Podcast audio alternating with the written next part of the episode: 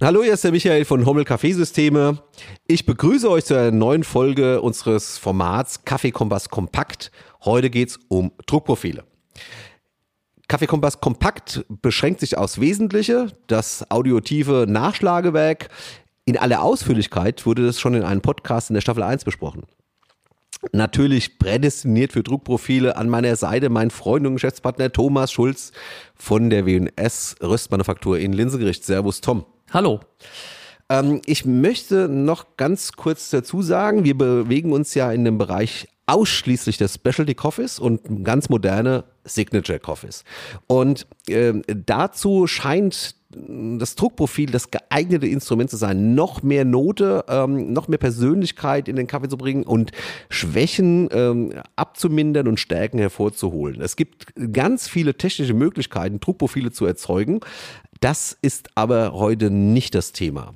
Äh, Tom, äh, erklär einfach mal die Wirkungsweise eines Druckprofils, was du davon hältst und weshalb du so begeistert davon bist. Ja, Michael, also das Druckprofil ist ja eines unserer Lieblingswerkzeuge, wenn es darum geht, äh, Kaffee einzustellen, vor allem aber Espresso einzustellen, denn wir sind ja ganz große Espresso-Liebhaber. Und der, das Druckprofil äh, ist ja bei uns schon äh, auch dank unserer guten Kooperation und dank der San Remo Opera, die bei uns in der Firma steht, in unserem Kaffeelabor, wo wir das ja permanent benutzen können, ist ist ein ganz wichtiges Gut, mit dem wir arbeiten können. Und ich glaube, das Druckprofil ist, um das einfach zu sagen, erstmal ein Werkzeug zur Geschmacksoptimierung. Wir, und da rede ich jetzt mal für uns beide, sind äh, der Meinung, dass ein gut ein, ein Druckprofil, wenn man das auf ein Super Espresso oben drauf setzt und es richtig anwendet, und ich glaube, das ist das Spannende, der, das, die Kaffeequalität und die Güte des Aromas nochmal um 20 Prozent steigern kann. Und das ist ein enormer Sprung.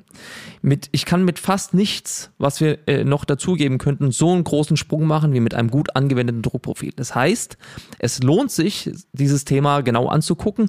Und wie du es gesagt hast, wir haben es schon mal länger besprochen dieser, in dieser kurzen Form des Druckprofils äh, und seiner Erklärung äh, geht es darum, dass wir sagen wollen und ich ganz klar machen will, ein Druckprofil einfach drauf loszulegen, das wird nicht funktionieren. Ich brauche natürlich neben der Maschine, die das kann, auch die anderen Parameter, die müssen im Griff sein. Das heißt, der Espresso muss erstmal ohne Druckprofil sauber dastehen. Ich brauche eine saubere Auslaufzeit, die richtige Temperatur, ich brauche eine gut eingestellte Mühle, ich darf keinen Wartungsstau an keinem Parameter haben und natürlich unser ganz großes Thema, das gute Wasser. Alles das muss erstmal stimmen. Wenn ich hier kein weiteres Potenzial mehr für Verbesserungen in meinem Espresso sehe, dann kommt erst das Druckprofil zum Tragen und dann ist es ein riesen Goodie, ein riesen Unterschied, den das Druckprofil hier machen kann. Voraussetzung hierfür ist natürlich eine gute Pumpe. Das ist ganz klar. Die Hardware muss stimmen, also die ganze Kette muss passen und dann kann ich mich ans Druckprofil heranwagen. Wenn ich ein Druckprofil anwenden will, dann brauche ich aber als Anwender noch weitere Parameter, die für mich als Orientierung sehr wichtig sein können. Nämlich zum Beispiel die Frage, was habe ich denn eigentlich für einen Kaffee im Einsatz? Wie ist denn das Verhältnis von Robusta zu Arabica in der Espresso-Mischung, die ich gegebenenfalls hier anwende? Wenn ich einen 100% Arabica verwende, keine Frage, äh, ist das entsprechend natürlich klar, aber ich müsste schon ungefähr wissen, wo geht's hin. Wofür brauche ich ein Druckprofil? Dazu kann ich vielleicht sagen, bei uns ist es ja so, wir sind traditionell äh, keine Third Wave Kaffeeröster, sondern Second Wave. Wir mögen den säurearmen Kaffee. Wir rösten die Kaffees lange, wir rösten die aus, wir haben die Langzeitröstung. Das bedeutet, wir haben Produkte, die sind sehr aromastark und aromenstark, aber wir haben Produkte, die haben zumeist durch das Ausrösten sehr wenig Säure zurückbehalten. Und wenn ich ein solches Produkt habe, dann habe ich immer den Vorteil der hohen Bekömmlichkeit auf der einen Seite. Gegebenenfalls ist es aber für äh, manch einen Kaffeegenießer so, dass er sagt, ja, die Vielfalt an Aromen, die ich mit einem säurehaltigeren Produkt habe, die fehlt mir hier.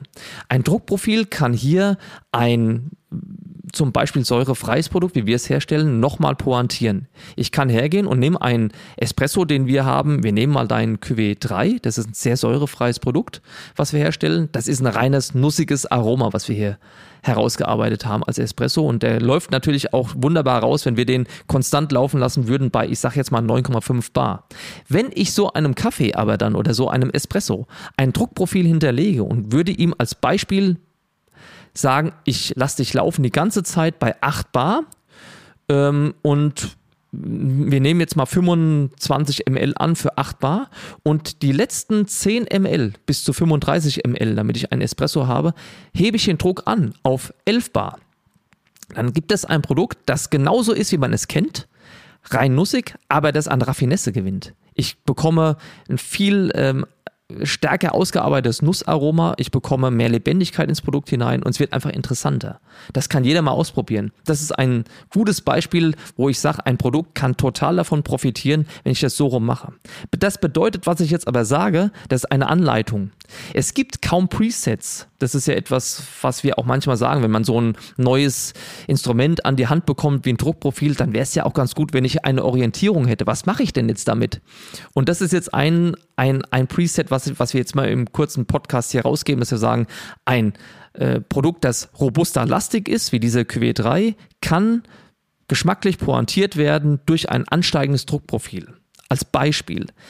Da es aber keine Presets gibt, ist hier viel Learning by Doing gefragt. Das bedeutet, ein Druckprofil kann, wenn ich es verkehrt anwende, auch zum Gegenteil führen. Wenn ich das andersrum mache mit so einem Espresso, den wir gerade gesagt haben, komm von hoch, geh nach niedrig, ist das ein sehr enttäuschendes Ergebnis. Und ich würde sagen, oh, das Druckprofil bringt mir gar nichts. Da ist es, wenn es konstant läuft, wesentlich besser. Das heißt, hier ist Learning by Doing gefragt, ganz wichtig. Vielleicht auch der Kontakt zum guten Kaffeehändler zum guten Maschinenpartner, vielleicht der Kontakt zur Rösterei oder natürlich auch das Bemühen des Internets, um zu, herauszufinden, was habe ich für eine Mischung, was für ein Druckprofil könnte für mich passen. Dann ist es ein Riesengewinn. Tom, super erklärt, vielen Dank. Also grundsätzlich, äh, vielleicht noch als Zusammenfassung, ist es äh, so, dass gegebenenfalls mit ausprobieren, aber natürlich hast du ja auch schon deine eigenen ähm, äh, Druckprofilrezepte für deine eigenen Kaffeesorten gemacht. Die funktionieren für mich immer tadellos. Ähm, aber auch hier gilt, das ist unsere Meinung. Äh, man kann damit auf jeden Fall Stärken hervorheben, Schwächen äh, äh, absenken und man kann Kaffee noch mehr individualisieren und darauf kommt es an. Probiert's mal aus. Wir werden demnächst bei uns im Showroom auch mal eine Spezialberatung Druckprofile machen. Ähm, das geben wir euch über die sozialen Medien bekannt. Und äh, ich freue mich auf eure Feedbacks. Tom, vielen Dank. Bis zum nächsten Mal. Ciao, bis zum nächsten Mal.